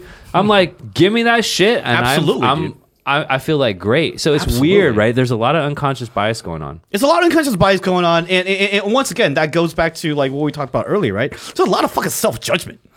You know what I'm saying? Like, like, Yeah, like, like, yeah. like us, like especially like Asian males. There's a lot of self judgment. Yeah. You know, because like the way that we were raised, because the expectations that were placed on us, right? Like, But, and know, but it also goes to like the whole face thing, right? the Like whole face thing, right? And, and once again, what is face? Face is self judgment. Yeah, yeah, Right? like you know, like you know, like what I perceive to It's, be. in, it's in your fucking head. It's in your fucking In head, dude. America, they're like you, like like some bastard totally sucks, and their parents are like, "Oh, you're awesome," Right. right? And then we grew up, Right. and you're like, "We're like the best," and you're like, "Oh, you fucking suck." yeah, you're a piece of shit. You're a piece you of doctor shit. yet? You know, yeah, exactly. exactly. It's like fucking But see, that's an interesting point though, because not his family though. because we're, we're talking about like we're kind of talking about like gender not. thing. We're talking about like you know guys like we have a lot of um, expectations for ourselves, the way we see ourselves and face.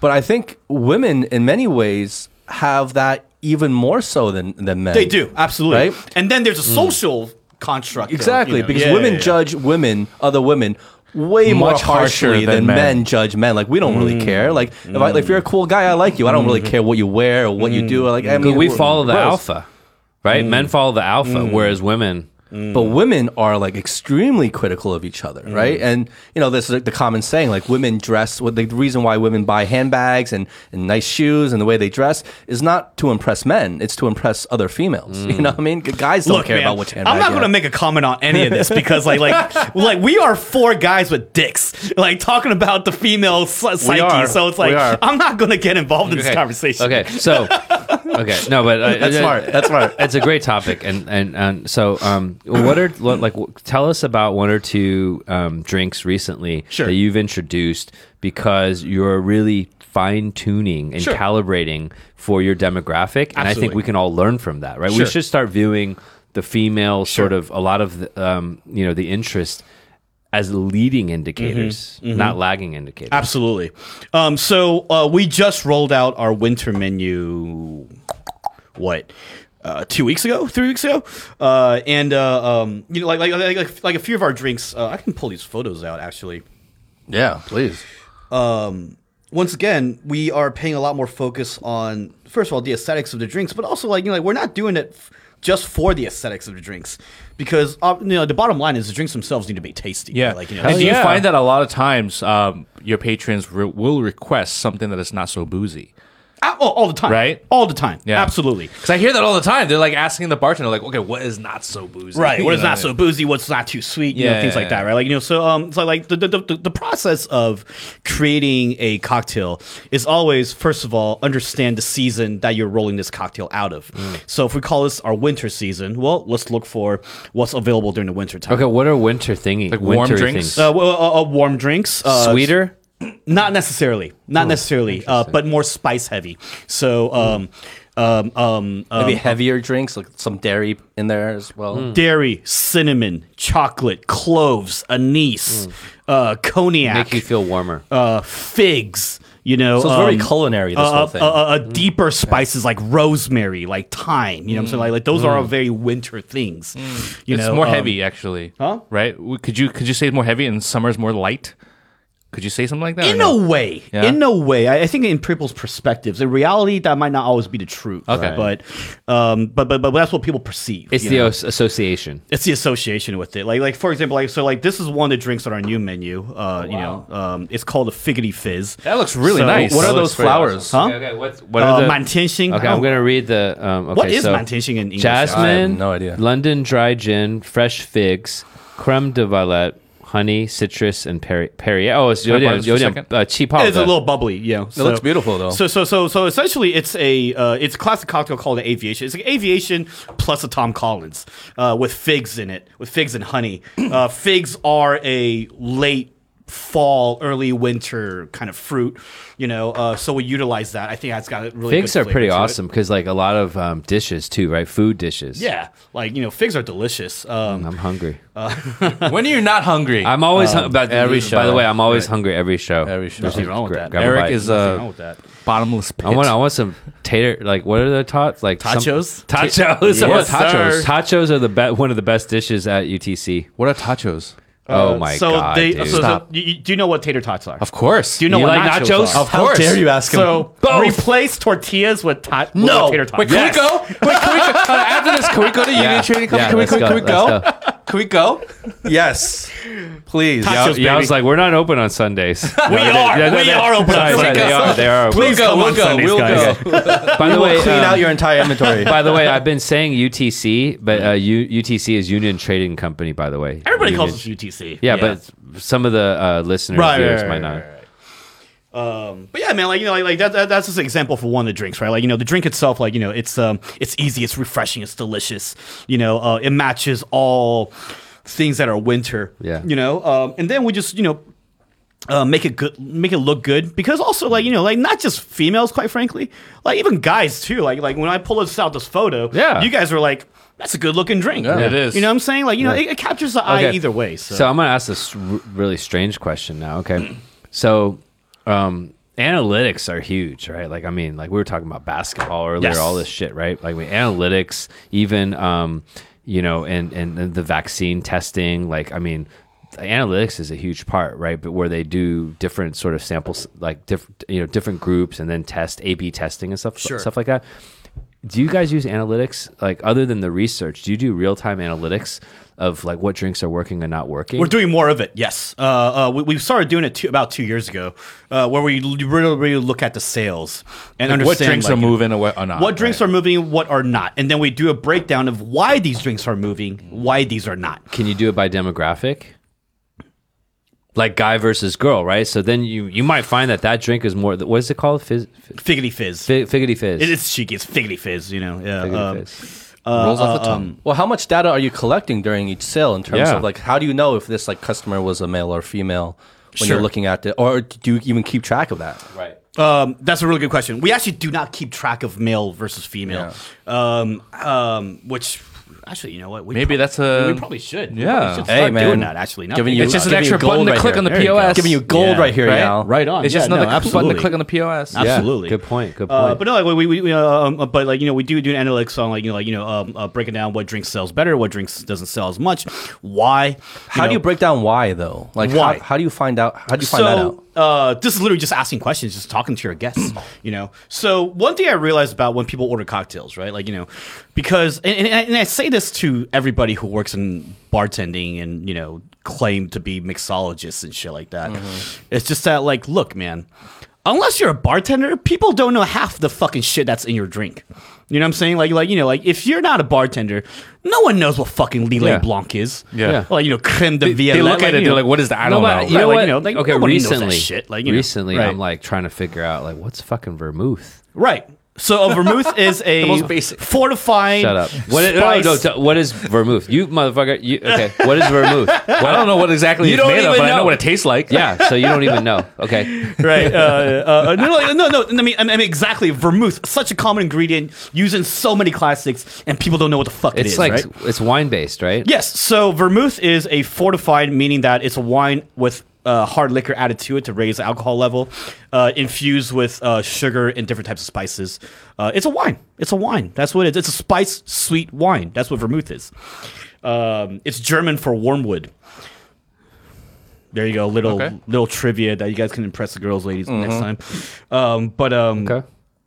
Um, but no, like like like, like in, in, in in terms of why, well, you, you just ask people, right? like you know, so it's a conversation. it's a conversation. It, it always is. Like you know, when we realize like you know people don't understand half of what they're ordering, and so therefore, um, it's up to us to explain to people. Well, tell you what, fuck the menu, talk to me, right? Like you know, um, what what what are you into, right? Like you know, and, and the questions are always like you know, do you like something sweet? Do you like something sour? Do you like something bitter? Do you like something boozy? Like like, like talk to us, Yeah. like you know, like there's something in between, right? You know, mm-hmm. and then we can recommend something because prior to doing that, what we realize is that. Because people don't understand the menu, they gravitate towards that one thing. They're just like, They've oh, heard this whatever." drink's got almonds in it. Yeah. So this drink tastes like fucking almonds, which it really doesn't. You know, it's just a component to boost everything else. And then there's a fall off of expectations. And people are just like, oh, this doesn't taste like almonds. This kind of sucks. This is not what I wanted. Yeah. But also, there's like when you when you do it the way you were just talking about before, where you're having a conversation with hmm. your client, where you're like, "What are you into? What do you like? What, Yeah. What's your taste profile? Yeah. Like, what are some other drinks you enjoy that Totally. you've had, you've had before?" Yes. that's when, and then you make a drink based off of the information you collect. Sure. That's when the real value of the bartender Sure, shines, absolutely. right? Because anyone can just learn how to make a drink and just make it re- Anyone can follow a repetitively, recipe, right? dude. Yeah, Yeah, yeah, yeah. But that's the real value of having a great bartender, Right. right? And it's just that they It's like, let me take care of you tonight, dude. Yeah, Like, you know, yeah, yeah. It's like it's like you know sitting at a sushi bar and a great Yeah. sushi chef can like make you like you know, sushi on the spot Yeah. just based on what you what you're liking. It used to all be about classics. I totally Yeah. agree, Justin. It's all about classics. And then now, like, I mean, I was going with like Anne, you know, to to, to bars recently, and it's all about the interaction. It it's is, all man. about and and you know, there's It always there's, is. there's Because truth be told, you don't even know what the hell they're there's saying. a on the lot of. I mean, there's a lot of um, you know bars out there, and like Mm-hmm. and and and the standard is rising. The standard is rising Mm. Sure. when you go in there, and you're just like. Oh, like where you're from? Like, oh, I'm from Shenyang or whatever. Right. I mean, there's cool motherfuckers Yeah, out there. man. Like the Svens and the Leos of the world. I love it. They're fucking. I love it. Like I just I love being Chinese right now. There's no better fucking time to be Chinese right now, man. Like it's it's Tell it, brother. Absolutely, It's like. I fucking love being like fucking Zhongguo. You know what Damn I'm saying? right, dude. Yeah, and I think that positions you really well, Yao, going forward, is that you kind of already have a footing here and a really good one at that. And then now with kind of like everything we're talking about in terms of the development of China, um, and especially in the hospitality industry, where you're in, like I mean, it's- it's it's kind of really cliche to say, but the the sky is really the limit for you in terms, and it really just depends on how you're gonna roll with the punches, Sure. and how you're gonna keep light on your feet and stay at like being able to adapt to the changes. Totally, totally. Uh, and, and I appreciate you saying that. Uh, you know, um, and, and once again, and, and I, I, I think, and I, and I said this multiple times this this podcast, but this goes back to once again exactly that, right? Like, you know, I'm trying to lower my expectations on things. I'm trying to completely fucking cut out self judgment in my life. You know, um, in self judgment, like you know, like it, it's a very fine line between just being complete selfish and just be like, well, fuck people and their opinions, Yeah. right? You know, versus just me judging myself, man. You know what I'm saying? Like, But how know, was that hurting you before this whole self judgment thing? Because it seems like because you brought it up. because w- when you're self judgmental, uh, you're having a negative conversation with yourself. And when you're having a negative conversation with yourself, it hits your self esteem, it hits your confidence, it hits your decision making. Now, a- if, if you want to be more, if you want to be more practical about it, is that first of all, you're hesitant about the decision that you make. You know, you are hesitant to make bolder moves because you think that like you know like you know in your own mind like it's not you know it, it doesn't fit the social norms and what people will And you're probably you. making decisions for the wrong reasons too. You're making point. decisions based out of fear. Yeah. You're making decisions based out of fear, out of hesitancy, and other people's expectations. You know, and that doesn't take you very far. You know, because you put your cage on yourself. So there was a period of time where you caught yourself doing that. Absolutely, absolutely. You know, and uh, um, you know, Was that this year during like the whole COVID thing, or was that? It was the before this? beginning of this year. It was the beginning of this year, and especially like like you know the whole entire like you know when COVID hit and like you know when Union we we we we were, we were required to start doing more things to whatever. I mean, I'm- I'm not gonna lie, man. Like you know there was a point where my ego hurt a little bit. You know, my ego hurt a little bit. Um, you know, I thought that I should never been in this position, like, you know, like fucking delivering cocktails. Are you kidding me, dude? Like, you know what I'm saying? Like, you know, like that's not what a bar's about. You know what I'm saying? But like, you know, whatever, dude. Like, you know, like these are necessary steps. And these are steps that helped. And these are steps that actually did not diminish our reputation in our brand. If anything, it helped it. You know?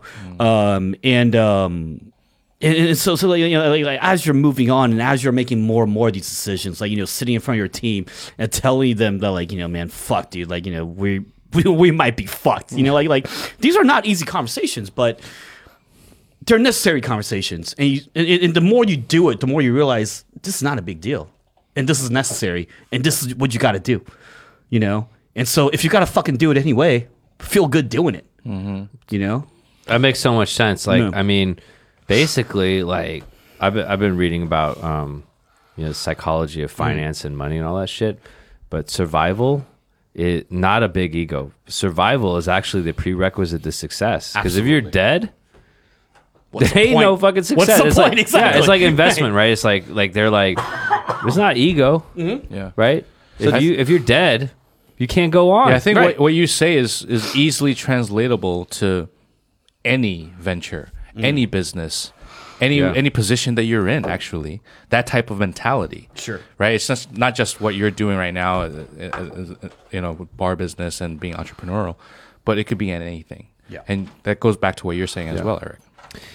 um you know what really impresses me i i, I you know i work in uh, i do a lot of you know kind of organizational development work right where you're you're you're trying to drive the success of the organization through your people yeah.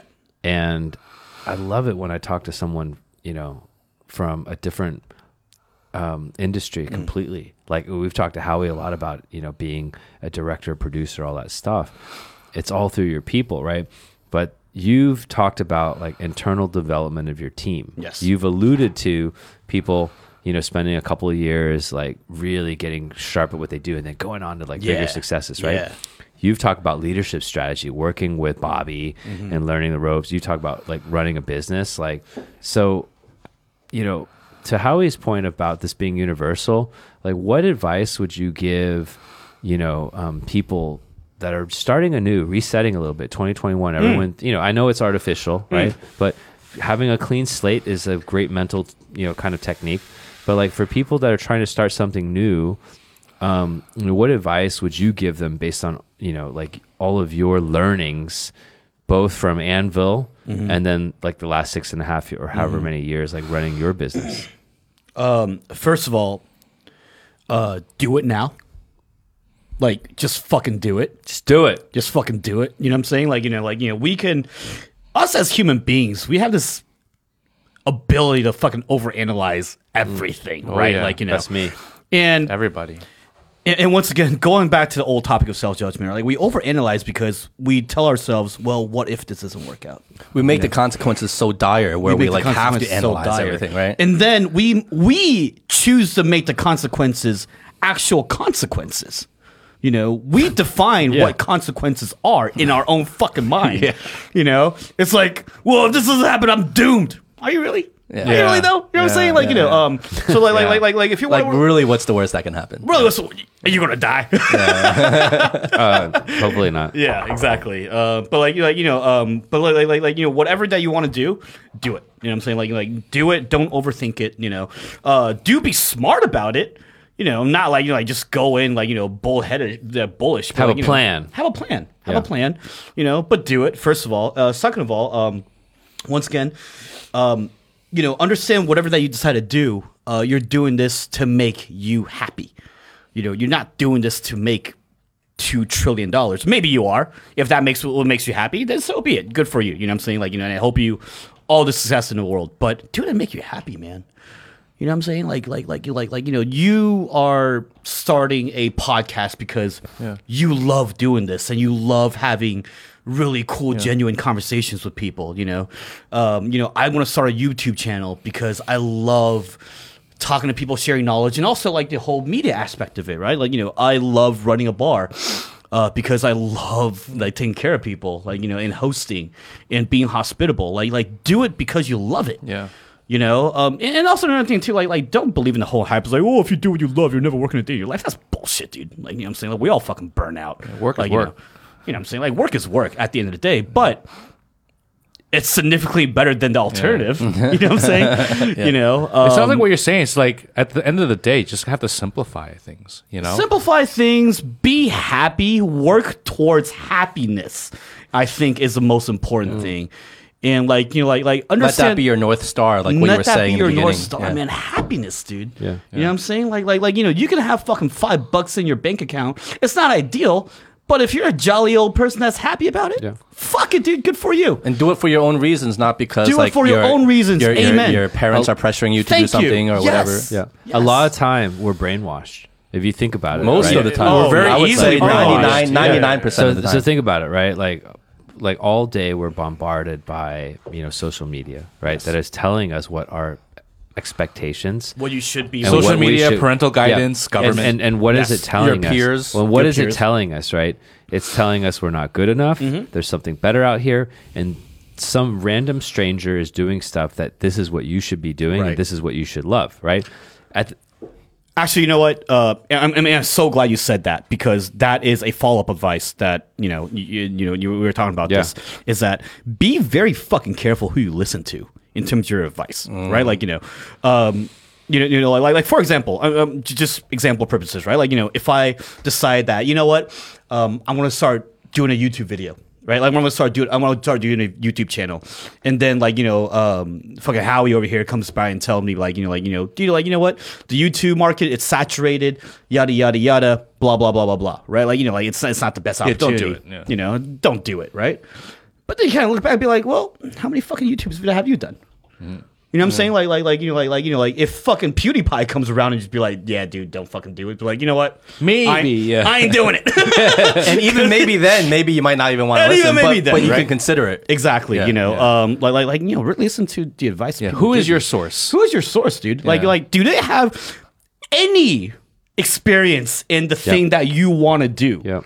You know, and who the fuck are they to tell you that you're not fucking good enough to do it? Yeah. Yeah. You know what I'm saying? Fuck them, dude. Like, Yeah. you know, like, listen, you know, like, Yeah. and you don't know, right? And and I think like you know the, the that this credibility piece is super important, and the other piece, like the credibility piece, doing your research, but the mm. other piece that you just kind of alluded to is that this north star concept is you have to know very clearly what your personal reasons are for doing things. Why? Okay, you have to listen to yourself because you're the motherfucker that has to live with yourself. Yeah. you have to live with yourself, Yes, right? sir. So you can today you can watch some shit, right? You can listen. You can be like, oh, Justin's a badass, like he started THD. But you can maybe this is you don't you know you're not a podcast. You don't want to start a podcast, but you're like you see Justin, you're like, okay, he's a badass. I'm going to do a podcast. But ultimately. You are the person that has to live with yourself every day. Thank so you. if you don't know Thank your you. north star, so I think the one of the big problems is that we have all this noise. Everyone's telling us that they know who what the north star is right everyone's telling you what the north star should be Right. the only fucking person that can figure out what the north star is is you, you, in consultation with the five or ten people in the world that love you the most yes. Right and we got together the three of us got together and we decided our north star w- was each other was one thing it was Well, even the- even even like you said, like I, I 100% agree. But even those five or ten people around you, they're just consultation. Right. You need to keep that in Right. mind. Right. At the end of the day, you need to make up your own mind. No matter what they're saying, you just you can take it into account, use it, you can trust it, but you still need to make Yeah. up your own decision and Well, to do your what point- you need to do. to your point justin the most important person that you need to convince is yourself Amen. right? Absolutely. But then it's that. nice to get the five or ten people to check check things off, just to make sure you're not like I'm like, oh, you know what? I'm gonna go, you know, do something really stupid with my life, Right. and I expect you to help me not do that. Well, look, Yao, um, it was absolutely an honor talking to you today. Thank you so much It's for coming pleasure, on. man. Thank you so much. And I'm so glad I got to meet you today because, I mean, obviously you're an awesome person, but I think there's so much in common. I'm not trying to compare my podcast to what you do at Union Trading Company. You have much more, more accolades than this podcast Yeah, probably will ever dude. have. But I think there's a lot of crossover in the sense that you're kind of looking for the substance underneath it all, hmm. right? And you're trying to create real value in what you offer mm. more than just a commercial product Yes. and you're trying to really engage with people and kind of share an experience and story with people and meet new people mm-hmm. through kind of what you do. And that really kind of resonates with me. And I think there's a lot of crossover and overlap with that in terms of kind of what we're trying to achieve with this podcast as well. Like, this is our excuse for drinking. Like, you say you don't really drink that much. Amen, brother. We don't really drink that much. So, this is one of the reasons why we love doing this podcast so much, is because this is kind of our excuse to meet new people, get together, and have some drinks. we Otherwise, we drink and we don't learn, go out. you know? Yeah. Right. Yeah. So I'm I'm really appreciative of you, and I think I you know in many ways I look up to you and all that you've accomplished here, and just keep going, brother. I mean, keep you. keep on keep on succeeding, keep on doing what you do, and uh, we'll be there definitely supporting you and um and enjoying And your, Justin, I'll, everything you and- offer. and- and- and I'll say this, dude. Like, like, like everything that you said, I appreciate it, and likewise, quite frankly, like you know, what, what I think, what I love about this is that, like, you know, this actually recreates the experience at a bar. Really, you know, mm. it's just four friends coming together, having a drink, really just talking shit. At the end Yeah, of the day, that, that's know? kind of the genesis and, of this podcast. And and but but like like like it, it- it's real. Like like that goes back to everything. That, like everything. Like it's real. It's genuine. This shit's real, man. You guys are fucking doing something real, and this is a beautiful thing. So, guys, congratulations on your fucking podcast. You know, like like this is such a cool fucking channel, and I love everything that you guys are doing. So, congrats to you guys. Thank you. Thank you so Thanks. much, Al. Cheers. Yeah. Cheers, guys. Cheers, brother. Hey, uh, I'm super appreciative, grateful, Justin, Howie. Yeah. Yeah, I'm been joking. I'm joking. Of course. Yeah. Of course. Okay, of course. wait, we but- almost bromance the fuck out know, know, after know, every I episode. love, I love Howie and Justin.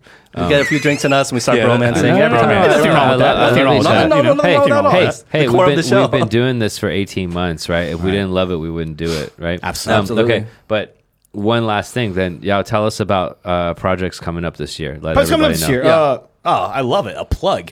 So Union Trading Company. Uh, you know, we're still going strong. We just literally just you know. Where is it. Union Trading Company? Union Trading Company is on Fenyang Lu 64. Nong Arhao. Uh, Near Fuxinglu, right? Right on the Super, cross street yeah. of Fuxinglu. Yeah. Uh, look for the black entrance in the gold letters. Yep, gold letters. Uh, Great neighborhood. Apart from that, uh, you know, I just opened my own consulting company called Standard Measure and Company. Mm. Do you have a uh, website? Abbreviation SM and Co. Uh, Instagram coming soon, not yet. Oh. You know, we have taken on a few. Uh, you know, we've taken on a few big clients like the Shaman Andaz, like the Park Hyatt in Suzhou, the Park Hyatt in That's Shanghai. big, man. That's huge. Uh, That's you know the, the bottle opener building that everyone talks about. Yeah, we fucking did that. You know, Wow, that's Um, big. You know, uh, with the other few consulting projects as well. So, you know, um, if anybody wants to open a bar, you know, do a hospitality concept, and like you know, uh, need any help, we're here for you. Is there a way to reach you? Uh, yes, you can follow my Instagram, Yaozzer, uh, at Y A O Z Z E R. We'll put your your uh, Instagram link in the description as well. Wait, hold on though, I, because I didn't know this. The bottle opener building in Shanghai, which is right now probably uh, which is the tallest, but the most like prominent um, building in the Shanghai skyline right now. Yeah, we did their bar. You did their bar. We did their bar. Yeah. So like, what did you actually do with them? Like really quickly, because I don't want to drag this okay, on. so when it comes to consulting, c- consulting projects, uh, a few step by steps, right? Like, uh, first of all, understand who your client is and know what they want, right? Like, you know, uh, people have different needs, but Mm-hmm. the general basics of things is that you know we design their cocktail menu, we train their, s- uh, we, we recruit their staff, Wow. we train their Wow. staff, uh, and then like you know, like you know, we put that company culture in in terms of working with a team and understanding hospitality. You know, that is my approach to everything. Is always so it's really your baby, like you know, like you don't own it, but pretty it's like much, it's, man. it's your baby. You pretty created- much, you know, because because it is a formula that I truly believe in, and I think that as long as you are a real place with real hospitality and real genuine service, Uh-huh. that comes across the board. you know? Like, like, like, like drinks will sell. Don't worry about that. Yeah. Mm-hmm. You know, but quite frankly, a glass of old fashioned is a glass of old fashioned. You know, it's about the person that serves you that. Mm. You know. And that's the value of it, right? Hey, look, You're- I- you're- there's a lot of lessons, and we You're can spreading your today. DNA and seed all over China. Like Jesus. Jesus, Yeah. Jesus. There you go. I don't know if I like the way that there a better sounded, but say all that? right. Yeah, we'll cut I think out. I think that's the first time Yao has ever exclaimed Jesus. Loudy, loudy. all right. All right, Hey, man. let's let's Well, toast to that. Toast Cheers that, to you, guys. brother. Cheers to you to you. guys. Thank you guys Cheers, so much. Thank you. All right, THD listeners, that was Yao. Check out Union Trading Company in Shanghai. Have a drink with us there sometime. Yeah. But uh, we'll Hey, be wait, there. maybe we should do an offline event. yeah, because we've been talking. We've been about talking about doing an offline offline event. Honestly, and people have actually. I've been getting messages being like, "When's the offline event?" Yeah, I was like, uh, wet t-shirt parties, podcast. No. All the Why don't we do? Okay, if All we the did- phone. Wait, hold on. It's If either we- Hooters or Union If we Trading. did no, if we did if we did podcast and wet t-shirt, would that pass your bar? For you boys, absolutely. Okay. absolutely. No, but that's actually a good Yeah, idea. Do an yeah. offline event Yeah, we should do and that. then host it Oh, here. definitely. host that to Union Trading Company for sure. But anyway, um, be good, be well. I think there's a lot of intrinsic value in what was said today, especially from Yao and the lessons you can learn from his kind of journey and his experiences. And I'm gonna continue to think about him for sure. But anyway, guys, love you all. Be good, be well. I'm Justin. I'm Eric. and I'm Howie. All right, guys. Bye. Bye bye. The sun will see. Great.